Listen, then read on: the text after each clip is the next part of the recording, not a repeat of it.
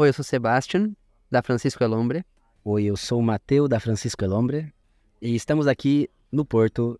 Alô, alô, alô. Então, este ano celebram os 10 anos, aliás, a razão pela qual estão a fazer a tour, portanto, acho que é exatamente o sítio para onde começar. Uh, portanto, eu gostava que me fizessem um balanço de que, quem é que eram estes Francisco Alombre que surgiram em 2013.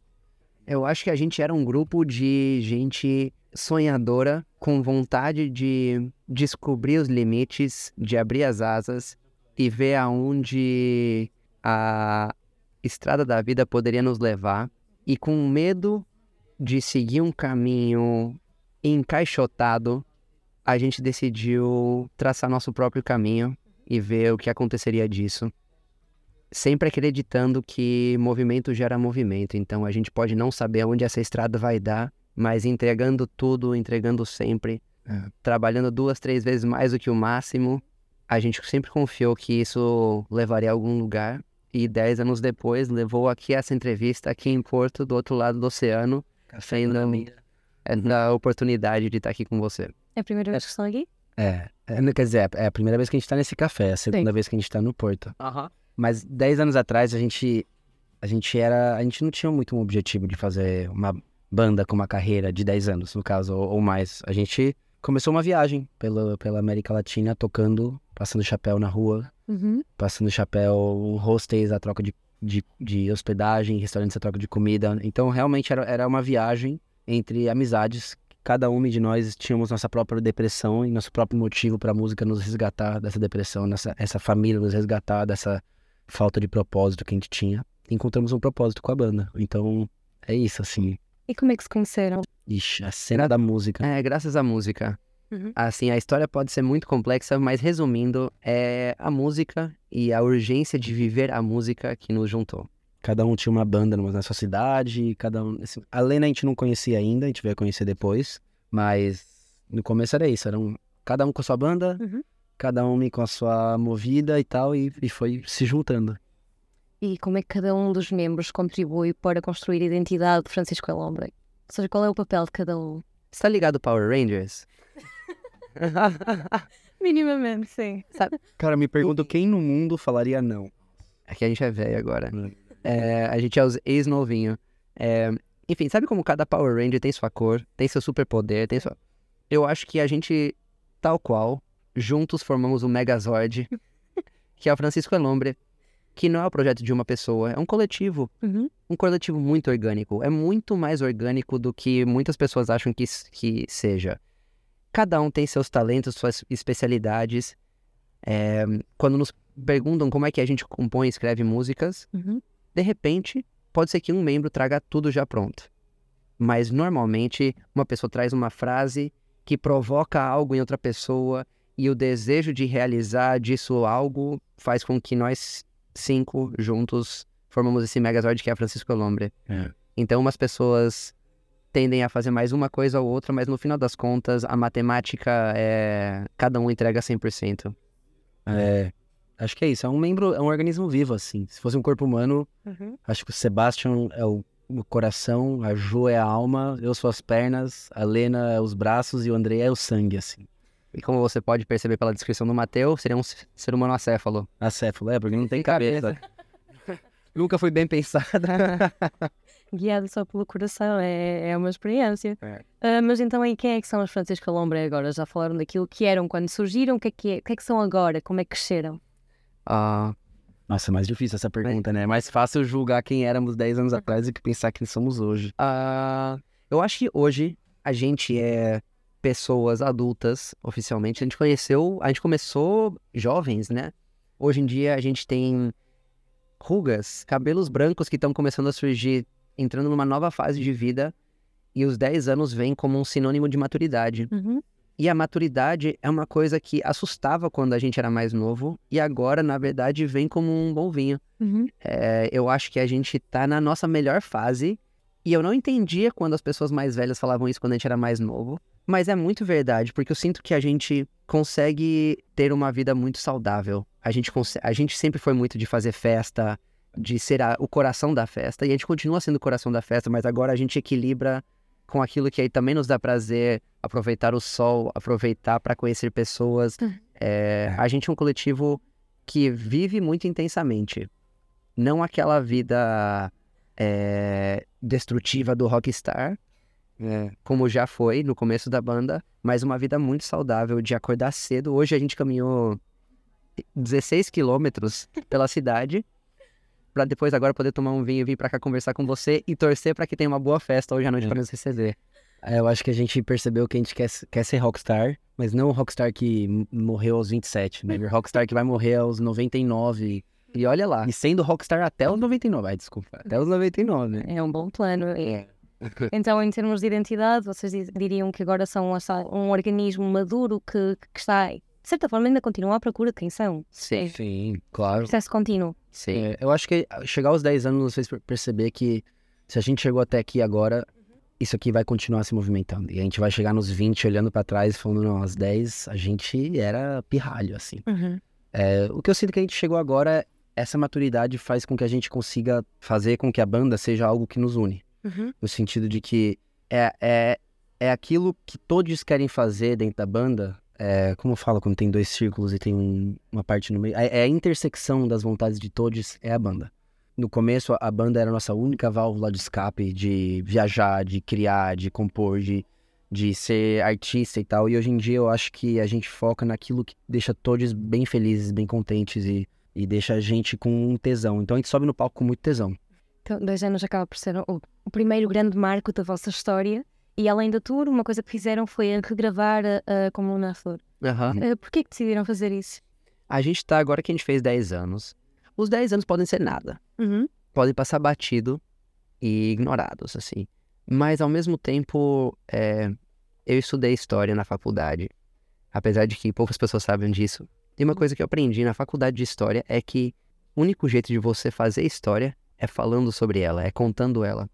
Então, eu tinha, eu queria muito, isso é uma coisa que eu, um desafio que eu tinha pra mim já faz muitos anos, de chegar nos 10 anos da banda, que são 10 anos, não são 10 dias, não são 10 horas. 10 anos é muito esforço. Chegar nos 10 anos e ter certeza que esse marco existe, pelo menos pra gente. E uma forma de existir esse marco, pelo menos pra gente, era regravando as músicas que carregam todos os aprendizados nossos dos últimos anos vivendo na estrada. Porque uma coisa é quando você escreve a música dentro do seu quarto e toca ela pela primeira vez no palco ou grava ela pela primeira vez. Então, como na Flor, a gente já tocou, a gente tocava ela passando o chapéu na praça Uhum. 10 anos atrás. E ela soava de outra forma. Quando a gente gravou ela finalmente pela primeira vez, quando a gente gravou como na Flor, que era uma música velha naquela época pra gente, em 2016, ela soava de um jeito. Anos e anos e anos depois, hoje em dia, ela soa de outro jeito. Porque nosso show é um organismo vivo. Cada, cada show é um show diferente. A gente pode tocar as mesmas músicas hoje e amanhã, mas hoje e amanhã serão completamente diferentes, porque o show trata-se da troca do público e do, da banda. Hum. Então, como na Flor, hoje é o resultado de 10 anos de vivência e crescimento e de experiência. E eu ficava pensando assim, imagina quando a gente fizer 20 anos de banda e a gente olha pra trás, não ia ser muito legal ter um registro histórico de como era como na Flor depois de 10 anos? E não só ficar na nossa imaginação. Então, a gente tá agora pra comemorar os 10 anos de banda. A gente decidiu gravar uma coletânea, que gente que chama 10 anos, 10 anos, da Francisco Lombra, onde a gente vai gravar, gravou já, tá lançando, agora vai lançar em, é, em breve, todos os grandes hits da Francisco Lombra ao longo desses últimos 10 anos, como um marco histórico pra nós e pra quem nos acompanha. E de certa forma também acaba por ser para, está para marcar a vossa mudança e evolução enquanto banda. É, é o vosso som quando começaram e o vosso som 10 anos depois, e É, eventualmente, quem sabe, não é? A gente é uma banda muito estradeira. É, a gente é muito marcado pelo show que a gente faz. E as versões que a gente gravou das 16 músicas que estão nesse álbum são as versões que a gente pensaria pra fazer no show. Então são músicas longas, são, tem a sua troca com o público, a gente usa os mesmos recursos, sem pensar naquele fonograma pop que cabe em 3 minutos e tal. Nenhuma rádio vai tocar. Não, né, não é sobre ser a rádio, é sobre a pessoa dar play na primeira música e se sentir no show da Francisco Elombre de cabo a rabo. E da gente se lembrar pra sempre, porque a música é um marco atemporal, de que a gente fazia essas versões, esse tipo de troca com, as- com o público e tal. Então é, é um registro bem de memória, eu acho. Ok. Uh, e o vosso trabalho, no geral, tem uma vertente muito interventiva, não só pronto, em questões mais sociais e, neste caso, feministas, como, por exemplo, a Triste Louca Imã, e depois temos outras vertentes mais políticas, e temos como exemplo a Bolsonaro, por exemplo. Então, me perguntei, o que é que vos inspira no momento da composição, ou melhor, eh, quais é que são os assuntos que vocês querem abordar, a mensagem que querem passar? Tinha, não sei se existe ainda, mas nos anos 90, nos anos 2000, tinha aquele, é, chamava PEZ, P-E-Z. Aquele era um bonequinho que despejava doces e você mexia a cabeça dele, ele inclinava e botava o doce pra fora. E aí, cada vez que você fazia assim, saía a bala que tava mais próxima à boca, na garganta. E eu acho que as urgências são assim. Eu acho, a depender do contexto que a gente está vivendo, tem coisas que aparecem mais urgentes do que outras. A gente começou como uma banda que queria cantar sobre a nossa cultura e sobre as diversas culturas que a gente encontra na estrada. É. Então, se você vai estudar Francisco Elombre nas raízes, as músicas tratam sobre a troca de culturas. A música, por exemplo, La Pachanga, é uma música que é um grande estudo de ritmos musicais da América Latina. Porém, os últimos 10 anos no Brasil foram muito intensos em termos políticos, que foram se agravando até o final do ano passado, onde atingiu seu ápice. E a gente, tal qual os bonequinhos que despejam bala pela boca, a gente foi percebendo que nossas urgências foram mudando. Porque a gente não podia não cantar senão aquilo que a gente estava vendo e vivendo no dia a dia.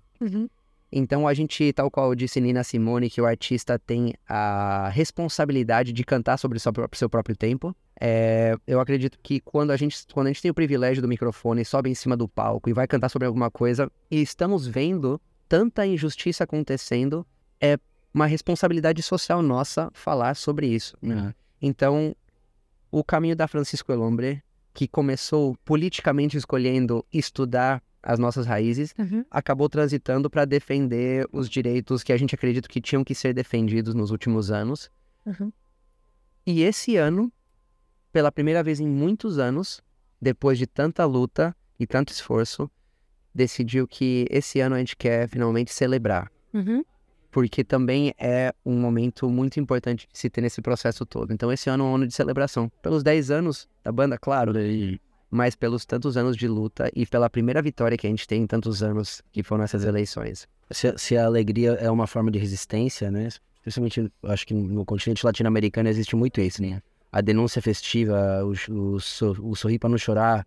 A alegria é uma forma de resistência, então a gente tem que celebrar cada passo que a gente vence. A gente tem que se relembrar de, da, do que, a gente é feito, assim. Mas então, sobre o caráter interventivo e, sobretudo, alinhado com a vertente política, já alguma vez vos trouxe desvantagens ou consequências falarem, de, de espalharem a vossa mensagem, defenderem as vossas causas?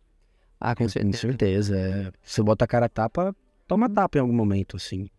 Quando nos perguntam isso, eu sempre gosto de começar respondendo de que é, com certeza tem consequências, com certeza tomamos tapas, mas as, a alegria de ver pessoas que se identificam com o que você está falando e, e querem participar daquilo que você está fazendo é muito maior do que os tapas foram recebidos. Então, sempre vale a pena você dizer o que você acha, você botar para fora o que você pensa com abertura para as críticas e a se mudar.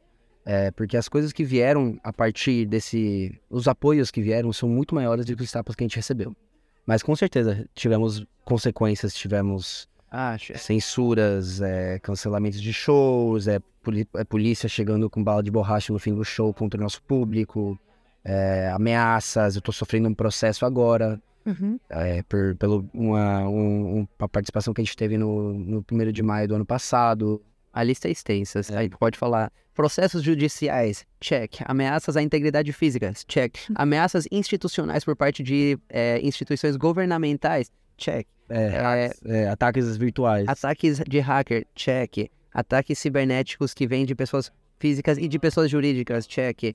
Sem contar o imens a imensurável censura que vem do famoso Shadowban da internet. né? Uhum. E a gente não fala sobre isso porque não é legal, não é produtivo ficar estimulando o medo. A real é que os últimos anos foram fodas. A real é que os últimos anos a gente teve medo. Já teve ocasião de eu botar o pé fora da minha casa e receber ameaça. Uhum. Já teve ocasião da gente eh, chegar com um pedido, ordem de prisão por conta de presunções inventadas. é, processos ju- judiciais. Não é fácil, não é nada fácil. O povo, é, quem, quem vê de fora às vezes não vê isso. É, e também não é do nosso interesse ficar comunicando isso. E é por isso que a gente está tão feliz de poder celebrar esse ano, porque pela primeira vez em anos a gente está leve. É. Isso, é, assim, eu tô. Me dá até vontade de chorar falando isso, mas pela primeira vez em não sei quantos anos eu vou num show sem medo de receber alguma represália física ou jurídica. É. E o que deveria ser uma coisa natural da democracia, né? Acho, acho- que a coisa que mais me deu medo foi depois que em Floripa a polícia chegou no nosso público, atirando um bala de borracha, a gente tava no meio, bomba de gás lacrimogêneo e tal, gritando, aqui é Bolsonaro, porra, dizia a polícia, né? A polícia. A polícia dizendo isso. E aí, acho que a coisa que mais sei que me deu medo era até mais pelo nosso público. É, porque, querendo ou não, muitas cidades que a gente tocou são redutos bolsonaristas, que a gente tocava numa sexta, lotava, e se de a cada 10 pessoas uma não tinha votado no Bolsonaro, ou seja, todas as pessoas que não votaram estavam ali. Então o local rece recebia ameaça, as pessoas iam com medo. Isso é horrível, você colar num show onde é pra você ter uma catarse coletiva, sorrir, ser feliz, com medo de que o que pode acontecer ali, né? Nunca vou esquecer quando a gente tocou numa cidade que não vou nem Não. falar. é, não, é outra, não vou nem falar o nome. Hum. Mas a gente ficou hospedado num hotel a uma quadra do show. Nunca tive tanto medo de andar os 30 metros Sim. de um hotel até a casa do show e de voltar. Mas ao mesmo tempo, tem uma coisa que eu acho muito importante destacar, e eu quero deixar isso bem claro nessa entrevista, que a gente, quando é perguntado sobre quais músicas a gente toca no nosso repertório, tem uma música específica que a gente não toca mais, a partir dessa turnê, que é Bolsonada. Por quê? Porque enterramos. Acabou. Esse sobrenome tem que ser enterrado e apenas lembrado como sinônimo do fascismo brasileiro e nada mais, como uma coisa passada, um objeto a se lembrar com raiva e como nunca mais, Uma lástima. e apenas. Não queremos mais dar ibope, visibilidade, mencionar esse sobrenome tão nefasto. E já alguma vez, por causa das ameaças e tudo isso, sentiram que tinham de parar? Alguma vez tiveram. Lá está, o medo de continuar foi tão grande que sentiram que tinham de parar ali ou mudar de alguma forma? Em- Sim, sim. A gente sempre. a- a- Também, a gente também entende onde a gente tá pra fazer o show, né? Sem deixar de dizer o que a gente acha. E sempre fizemos isso, mas em vários momentos a gente teve o receio a mais por algum motivo específico e a gente entendia de que maneira fazer aquilo que a gente queria fazer, de que maneira a gente podia adaptar o que a gente quer falar, Pra não deixar de falar, mas pra não atiçar aquilo, daquilo que a gente tinha medo, assim. Então, rolou, rolou com certeza. Teve lugares que nos proibiram de cantar alguma música ou outra. Não necessariamente proibiram, mas que nos pediram para não tocar por algum medo de alguma É, represália. teve agora, a gente foi proibido de tocar numa cidade por conta da represália de um prefeito ignorante que fez um vídeo instigando as pessoas a proibirem a gente de chegar na própria cidade. Mas, enfim, não vem. Eu acho que. Mas isso é sempre mais em contexto da própria América Latina e do Brasil, certo? É, é. E, e também tem a questão de que não se trata de levantar a bandeira para chamar atenção. Se trata da missão. E qual que é a nossa missão? Criar um mundo melhor, baseado nas coisas que a gente acredita, de igualdade, de paz, de alegria, de coexistência. Então, como o Matheus disse, é, quando a gente entende que um lugar não é propício para receber tal tipo de mensagem, porque, por exemplo, tem lugares que a gente, às vezes a gente toca festival que tem um monte de gente que é completamente, radicalmente contrário à mensagem que a gente tem. Então a gente entende que nesse tipo de cenário, nossa mensagem tem que entrar de uma outra forma. É. A gente não pode, não, não quer causar atrito. A gente não tá aqui para simplesmente aparecer como as pessoas que são do contra, muito pelo contrário. Então quando a gente entende que a gente tá num ambiente desfavorável, aí que a gente coloca a nossa criatividade para usar da música, da arte, para quebrar as barreiras dentro da, da cabeça e trazer para o nosso lado. E nesse sentido, eu acho que a gente é muito bom. Então, e acham que a música e a arte que vocês fazem é um bom veículo para espalhar a mensagem? Com certeza. Com certeza. Porque no fundo, no fundo, todo mundo quer um mundo de paz, de oportunidades, Uhum. de igualdades. Todo mundo quer receber afeto, carinho. Me lembro que uma vez a gente tocou um show numa praça pública gigantesca para pessoas que pensam de vários jeitos diferentes. E uma das coisas que a gente propôs a fazer é botamos todo o público pra se abraçar. Agora sou meio cafona, mas na, hora do show fazia sentido. Também soava cafona, mas foi legal. Mas no final das contas, você viu um monte de gente, milhares de pessoas se abraçando, e você sabe, só de, só de bater o olhar, você sabe que tem pessoas aí que pensam de jeito muito diferente, mas no momento que se encosta, percebe que o outro ser humano também é um ser humano, e aí você se relembra, pode crer, não concordo, mas não odeio. E, querendo ou não, apesar de pa- parecer um absurdo ter que repetir isso, isso é um passo muito básico no Brasil dos últimos anos. Uhum. Entender que não concordar não quer dizer não odiar ou não desejar o mal da pessoa é um passo básico, mas que, tem, que a gente tinha que propor. Então, esse também é uma, um pouco da nossa missão, assim. Não ser conhecido como a banda do contra, e sim a banda que propõe a, co- a coexistência de vários mundos. Como disse o Exército Zapatista, é um mundo de muitos mundos. E agora falando sobre isso, parece, parece como se a gente sempre soube o que a gente tinha que fazer e, participar, mas honestamente, a gente tava sempre muito inseguro se o que a gente tava fazendo era a melhor coisa a se fazer, era o melhor caminho. Teve momentos que a gente ia nesse lado de, vários momentos, de conseguir fazer todo mundo se abraçar, todo mundo entrar, e pelo amor e pela alegria as pessoas se sentirem cada uma próxima uma da outra. Teve outros momentos que a gente sentiu, sabe o quê? A gente tem que ser mais combativo mesmo. Porque às vezes é a nossa comba- combatividade que instiga as pessoas a não terem medo de dizer o que pensam e a gente precisa dizer o que a gente pensa, não viver dentro do medo, assim. Só que em todos esses passos, a gente pensava, mas será que é o melhor caminho? Mas será que é a melhor maneira que a gente pode ajudar? Mas não tanto pensando na gente ou na nossa integridade, mas pensando mesmo na, na função que a música tem dentro desse papel. É, parece algo super seguro, assim, quando a gente às vezes fala ou escreve sobre, mas na verdade é um passo de muita insegurança, muita dúvida, muito teste e, e vai indo, assim. Até a última vez aqui em Portugal teve o brasileiro xingando a gente no Lulé. E É verdade. E, eh, mas lá está, vocês falaram agora várias vezes de que, que a comunidade que os chega acaba por ser assim um bocadinho mais eh, linear, de certa forma, e há bocado mencionaram que, que a música que fazem não é uma música que passa na rádio, ou seja, que vai fora das convenções. Ah, mas então acham que aquilo, a música que vocês fazem é para um público mais específico ou, ou querem que seja uma coisa mais abrangente, que chegue a todos, de certa forma? Eu gosto de que chegue a todo mundo. A música é uma coisa de todos. é, E eu acho que a gente, a gente tem um- uma missão que é de poder apresentar nossa mensagem e nossa música para todo mundo. A gente é uma banda que começou tocando na praça. E na praça todo mundo passa. Passa jovem, passa idoso. Passa esquerda, passa direita. Passa trabalhador e passa morador de rua. E no final das contas, o melhor dos shows se constrói quando todo mundo junta, se abraça e, e celebra que tá aqui fazendo parte desse mundo junto. Então, nossa vontade é sempre fazer nossa música chegar o mais longe possível pra, pra, pra chegar a todo mundo. Mas pronto, nesse sentido, a vossa música é, é marcada por uma fusão de culturas, nomeadamente a mexicana e a brasileira, que acabam por ser, lá está, as vossas raízes. Onde é que essas duas culturas, tanto em termos de sonoridade como de mensagem, se encontram? Ou, por outro lado, por onde é que se distinguem mais? Não, tem- a, a gente pode entrar nesse assunto de várias formas, assim. Mas primeiro eu queria dizer que a gente começa como uma banda mexicano-brasileira, mas eu acho que a gente pode dizer que a gente é uma banda latino-americana. Porque nas nossas raízes tem Chile, tem México, tem Brasil, tem Argentina. E na nossa história como banda, a gente sempre procurou estudar as raízes da música latino-americana, que são a fusão da cultura afro, indígena e europeia. Nossa missão é essa, esse li- liquidificador. Liquidificador. Cara, eu acho que assim, um lugar onde, pensando, começando, né, especificamente do que você perguntou, um lugar onde o México e o Brasil se encontram é na América Latina.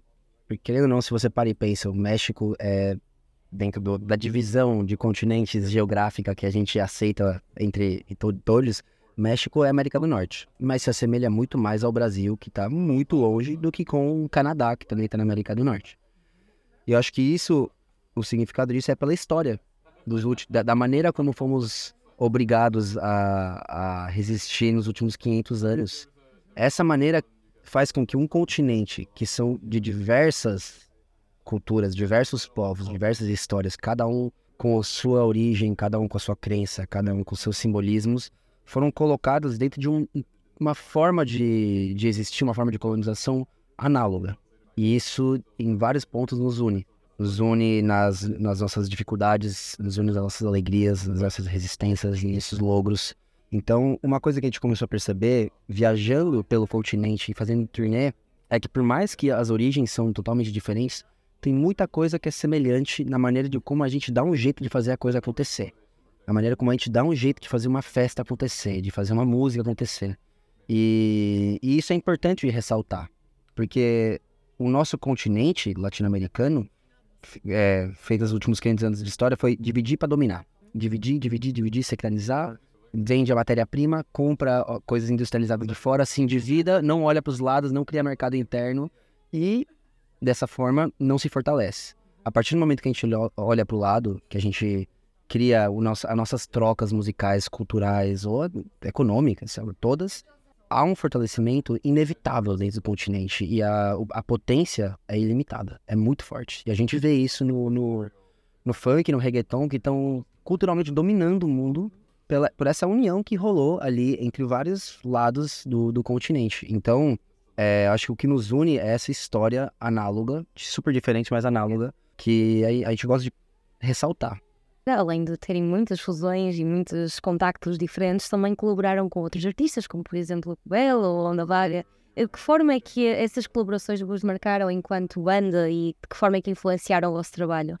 A gente adora trocar experiência, porque cada grupo artístico tem sua estrada, tem sua experiência, e a gente poder colaborar e juntar nossas histórias, é, por um lado, é fazer um, uma ponte cultural. Uhum. Então é unir laços, é criar público em outro lugar e criar público para uma banda de outro lugar no nosso lugar também. Então, por exemplo, tem uma banda muito parceira nossa que chama Quatro Pesos de Propina, do Uruguai, que a gente trouxe muitas vezes para o Brasil e vai trazer de novo, com certeza. E a gente já foi muitas vezes para o Uruguai por conta deles. Então é graças a eles que a gente tem um público no Uruguai, graças a gente que eles têm um público no Brasil. E essas col colaborações, na maior parte das vezes, também tem trocas afetivas. Uhum. E isso, em termos de experiência de vida, é sensacional. Porque o que a gente sente é que a nossa família vai crescendo, a nossa rede de amizades vai crescendo. É... A nível profissional é sensacional. em termos de crescimento. E a nível pessoal é sensacional em termos de crescimento da família, né? A gente adora. É, e, e ser músico é muito difícil. É muito difícil ser músico, musicista. É muito difícil ter banda. Cada vez que a gente troca, a gente aprende de que forma essa outra banda, ou. Porque também uma pessoa que canta sem ser banda, mas sozinha, também tem sua equipe, tem sua forma, forma coletiva de existir. A gente aprende muito. Aprende muito a diferentes maneiras da gente lidar com as nossas dificuldades, sejam de relação, sejam de composição, sejam econômicas. Então, assim, a gente precisa se unir nesse sentido, né? Não é à toa que sindicatos existem. Mas com esse contacto de várias. As bandas independentes da América Latina. sindicato com menos dinheiro possível. Só, apenas ótimas músicas. Mas com todo esse contacto e fusões culturais também acaba por haver uma fusão de linguagens e de línguas. Sentem que isso dificulta a comunicação ou, por outro lado, melhor ainda? Ah, eu acho que a dificuldade da... não é a dificuldade da, da língua. Uhum. É. Porque todo mundo tá falando inglês, é. né? Eu acho que... Eles cantam maioritariamente em brasileiro e espanhol. Exato. Eu acho que o buraco é mais embaixo. Eu acho que a gente fala diferentes línguas é, e acredita-se que há dificuldade de comunicação por causa da linguagem, mas eu acho que isso tem muito mais a ver com, inter, com, com o imperialismo cultural norte-americano do que mais, mais do que nada, né? É, a gente fala línguas latinas. Uns brasileiro, outros mexicano, chileno, argentino, espanhol, castelhano, enfim. É, e a verdade é que as línguas são muito próximas, são muito parecidas. A compreensão é realmente muito próxima. Então a gente gosta de brincar que a nossa língua oficial da banda é o portunhol. É. E o povo que nos segue também aprecia muito isso, porque, querendo ou não, ao de você ressaltar é, as outras línguas latinas, né? o espanhol, por exemplo, é, o espanhol latino-americano, você acaba é, fortalecendo uma cultura local Uhum. uhum. Ao invés de continuar fortalecendo a onda imperialista cultural norte-americana, né? É, até porque existem tantos tipos de castelhano diferentes dentro do, do, do América Latina. O português é só mais um tipo de, de, de, idioma, de dialeto que existe por ali. Existem tantos tipos de, de, de brasileiro dentro do Brasil também. Certo. Mas lá está, dentro dessa proximidade que vocês têm com a América Latina, como é que fizeram o salto para a Europa então? A gente pegou um avião. Com uma bela dívida. Ah, é, rolaram convites lá atrás da gente vir pra cá. A gente tinha muito interesse. é, particularmente porque a gente tem esse essa vontade de viajar. E a gente entende que a música não é a coisa que mais vai nos remunerar ao longo da vida. Sendo muito sincero, se a gente quisesse tirar dinheiro, a gente estava estudando qualquer outra coisa menos música. Mas uma coisa que a música pode trazer é experiências. E isso é, não tem um valor, não tem valor. Então a gente também aprecia muito poder viajar e aprender com cada lugar e descobrir cada lugar. É, E a gente tinha muita vontade de vir para a Europa, para desvendar a Europa, esse país, esse continente tão antigo, com tanta mistura de cultura, com, com uma história muito fascinante. É, E alguns anos atrás, acho que faz- já fazem o quê? 4, 5 anos, a gente decidiu gastar todo o nosso dinheiro e vir para cá uma vez. Não, gastar todo o nosso dinheiro não. Gastar mais do que todo o nosso dinheiro. Foi 2018? Quando vieram pela primeira vez na Europa? Foi. E o resultado foi maravilhoso, a gente adorou. Depois disso a gente voltou e voltou e voltou e voltou e agora e agora infelizmente as porteiras se abrirem, agora a Europa que nos aguente. E como é que vocês são recebidos pela plateia europeia? ah, sensacional. É sensacional, é muito legal. Acho que também porque aqui é um lugar que tá acostumado a ver culturas diferentes, né? Querendo ou não, o voo que a gente tomaria no Brasil para ir para um, um show, no voo de três horas, aqui você cruza quatro fronteiras e está num novo lugar com outro idioma. Uhum. Então, aqui existe esse, esse costume de ouvir coisas de fora. E a gente traz uma proposta de fora, só que uma proposta que acho que a galera não conhece mesmo, assim. Então, o jeito que a gente sempre recebe aqui é muito de braço aberto, de muito interesse, muito carinhoso sempre. Toda cidade que a gente vai, a gente lembra que o ano passado a gente tocou numa, num festival na Alemanha. Era o primeiro show que a gente tocava num lugar onde ninguém entendia nenhum dos idiomas que a gente estava falando. Nenhum. Nenhum. Ninguém conhecia a banda, nenhuma música. E foi muito legal. Acho que foi um dos mais legais É, dos últimos tempos. sensacional, porque qualquer coisa conectava. Falar, "Bip", conectava, sabe? A- gente é uma banda que começou fazendo shows pequenos. A gente teve muitos anos de. A gente chama de guerrilha, né? Muitos anos de guerrilha. É, e agora no Brasil, a gente tá num lugar muito privilegiado, muito leg- legal de poder fazer shows grandes, festivais, palcos, estrutura grandiosa. É, mas quando a gente vem pra cá, a gente tem menos público do que a gente tem no Brasil. É normal. E tem pessoas que ficam desestimuladas com isso. É, mas ao mesmo tempo, a gente é aficionado dessa situação, porque não tem, a gente tem essa pira. Como a gente cresceu tocando na rua, a gente adora tocar em lugares onde ninguém nos conhece.